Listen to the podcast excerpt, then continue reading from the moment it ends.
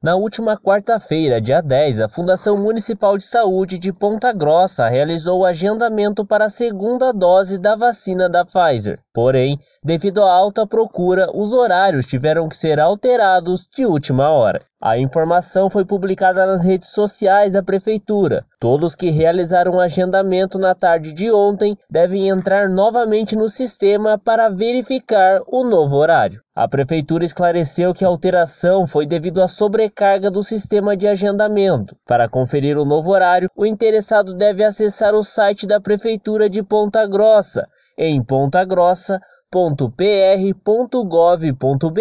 e clicar no banner Agendamento da vacinação. As mudanças afetam apenas o horário das vacinas aplicadas hoje, sexta-feira, dia 12. Já para quem agendou a terceira dose da vacina, o horário deve permanecer o mesmo.